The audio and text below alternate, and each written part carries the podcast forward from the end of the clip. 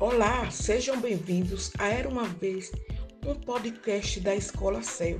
Vou contar a história Dona Maricota, a centopeia cantora, escrita por Mari França e narrado por mim, professora Jocilene Gomes.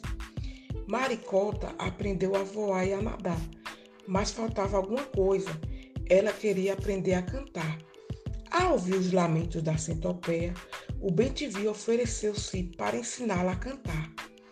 Os dois ensaiaram dias e dias debaixo do pé de Inguá. A centopeia se esforçava, mas seu canto era tão ruim que assustava a bicharada. Dona Coruja, que observou a trajetória da centopeia, disse-lhe: Maricota, você já voou, já nadou e ainda insiste em cantar? Claro, dona Coruja, eu sei que eu posso. Maricota, você nunca será cantora.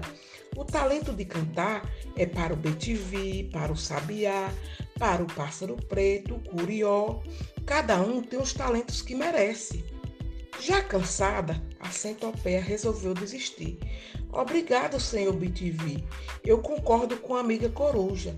De hoje em diante, eu vou utilizar melhor os meus talentos.